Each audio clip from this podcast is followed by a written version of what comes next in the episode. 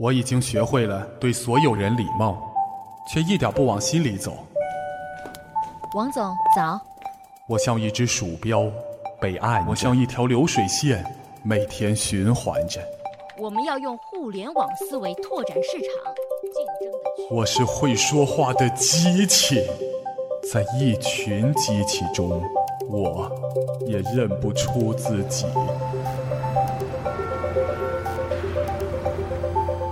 直到这是哪儿？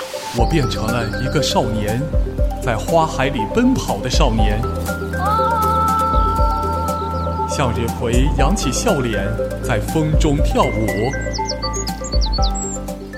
陈川 FM 微信公众号“星星向日葵”，让你听见你是谁。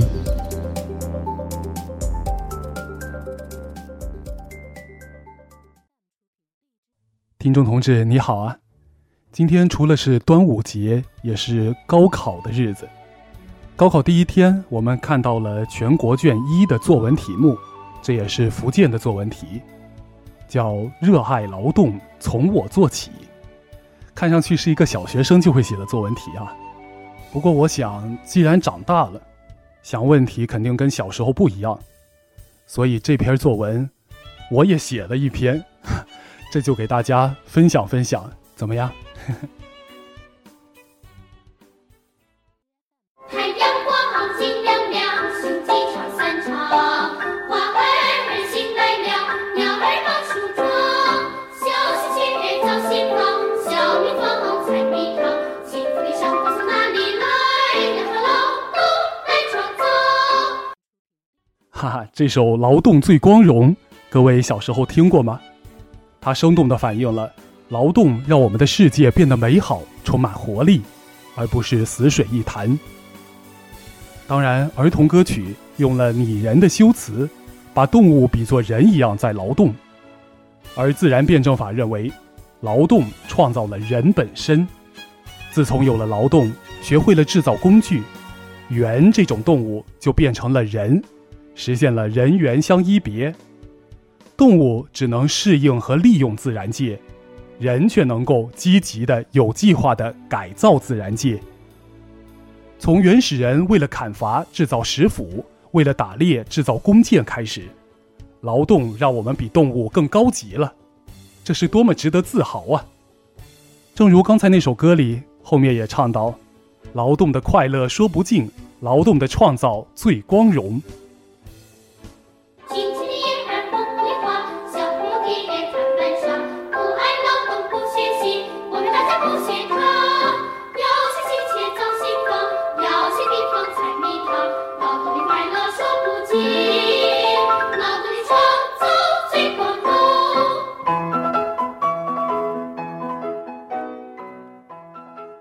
现在的商品经济有一些很简单的道理，人们却时常没想到。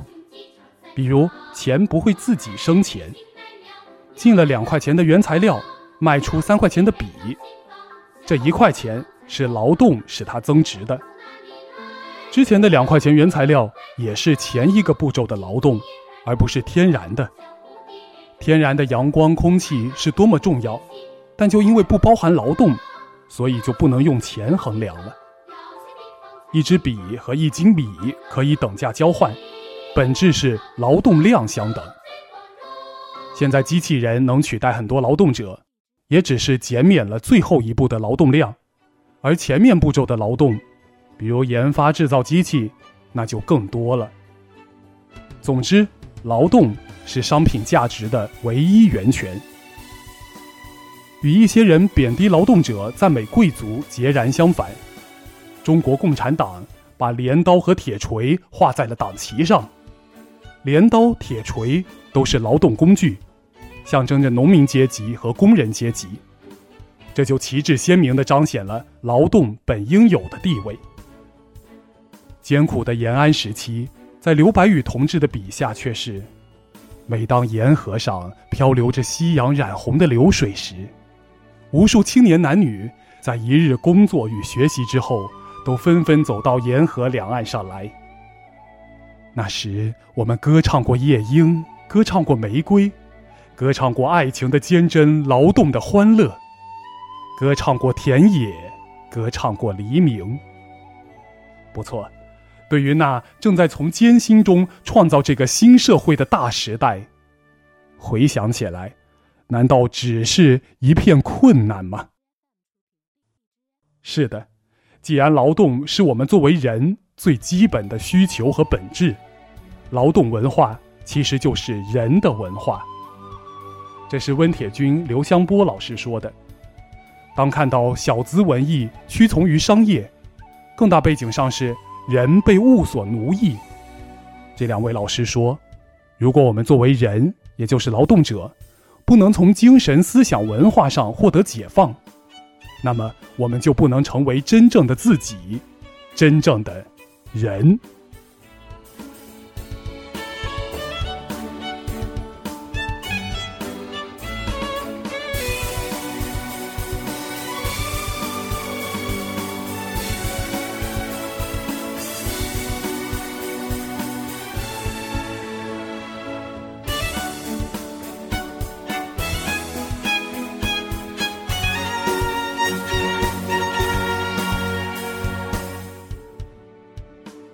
劳动最光荣，在学生时代，很多人会认可各种不同职业没有高低贵贱之分，只是为社会做着不同方面的贡献。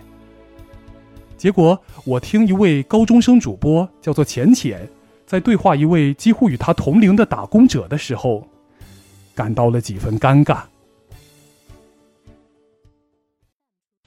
但是我只是一个打工仔呀。你都打工啊？是啊，就平时也，嗯。那现在做什么呢？就是在外地打工啊，就是从老家搬出来吧。嗯，从就是我爸妈农村的嘛，然后从农村搬出来，然后就是在城里面打工，然后我也是上技校之后。然后分配工作，然后就开始干活什么的，也没有坐办公室。嗯，其实我觉得坐不坐办公室都无所谓吧，只要是工作是自己喜欢的，尽自己最大的努力，然后没有留下什么遗憾就好了。你你这说的他妈不废话吗？谁他妈乐意干活？不是啊，我是我的意思是，不管是什么工作，都是高贵的，就是不要这份不要因为他怎么样，就是在别人眼里怎么样，然后自己就觉得不喜欢之类的。我没有不喜欢，在别人眼里无所谓啊，就是就是干活的而已。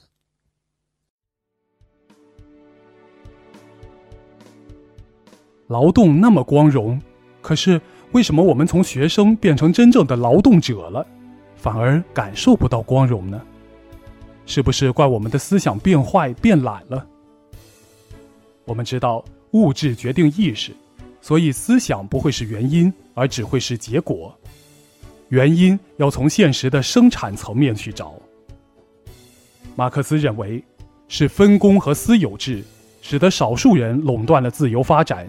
而多数人为基本生计劳碌，导致劳动者只在执行动物机能，也就是饮食、男女，至多是居家打扮的时候，才觉得是自由的；而在执行人类机能，也就是劳动的时候，反而觉得自己不过是动物。可不是吗？当一些刚走上社会的毕业生抱怨劳动不快乐的时候，年龄稍大的同事往往会劝告。工作还要什么快乐？一碗饭罢了。快乐从下班后的时间找啊。这就很容易理解，为什么很多人熬夜看视频、玩游戏。那不是因为人的本性是懒惰，而是因为劳动时间不属于自己，人成了会说话的工具，所以就过度开发休息时间，以期补回失去的时光。这也就更容易理解。为什么找不到劳动的荣誉感？加里宁同志说了，爱劳动是共产主义道德主要成分之一，但只有在工人阶级获得胜利之后，人类生活不可缺少的条件——劳动，才不会是沉重而可耻的负担，而成为荣誉和英勇的事业。这番话与企业家以洗脑方式片面鼓吹加班是福报，形成了鲜明的对比。本来快乐就只能从下班后的时间找，而现在这个时间还要缩短。如果双休日变成单休日是合理的，那么再变成没休日，也就是一周七天全上班，也只是程度问题了。那么奴隶制很快就复辟了。一百三十年前确立的五一国际劳动节，是纪念八小时工作制斗争的胜利。这就是不愿做奴隶的人们的斗争。今年我们还在过五一，那么这胜利的果实怎能交还出去？今年五一破例还放了四天假，但有几个人想到纪念呢？企业家常常用自己的奋斗来举例，号召员工们奋斗，却忽略了资方与劳方所得的巨大差异。员工的奋斗。真的如企业家所言，能够出人头地、成功发财吗？已经有很多打工者提出了疑惑：为什么没完没了的劳动，换回的只是没完没了的贫穷？像抖音上有个缺钱的打工者，说的一段话就火了。我现在有这么个问题想不明白。首先，我因为没有钱选择出来打工，这个没毛病吧？然后，我因为打工所以没有钱，那么哪个环节出了问题？我现在为什么还是没有钱？我打个锤子在工啊！我打工。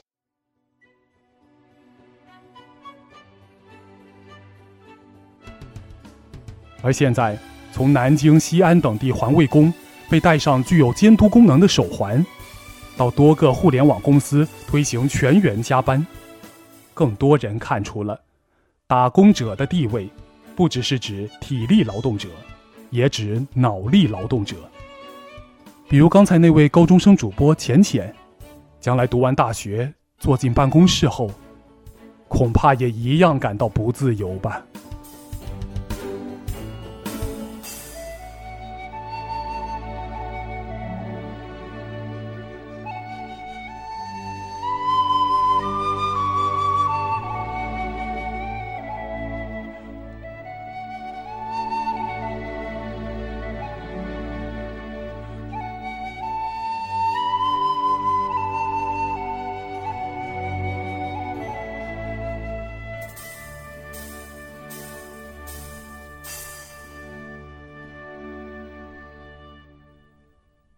听众同志，除了程序员这种脑力劳动，很多人还会想到，管理也是一种脑力劳动呢。这么说吧，随着企业发展壮大，管理层级势必越来越多，企业家不再亲自管理，与生产相关的脑力劳动也逐渐分离出来，归雇佣劳动者行使。这未必是一件坏事呀。这种客观的发展趋势将使劳动者拥有控制社会运行的能力，因为他们不再缺乏学问和技术啊。而当这种能力变为现实，我们社会再想偏心偏向少数垄断者，可就难了。到那时，人们可以更加自豪地唱起：“幸福在哪里？幸福在哪里？朋友啊，告诉你，它不在柳荫下。”也不在温室里，他在辛勤的工作中，他在艰苦的劳动里，啊，幸福就在你晶莹的汗水里。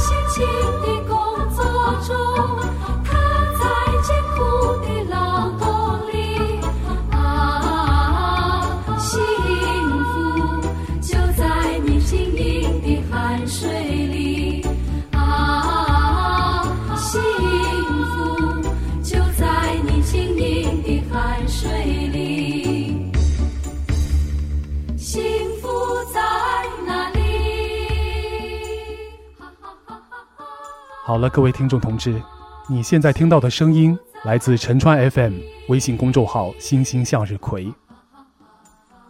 刚才说的这些，你同意吗？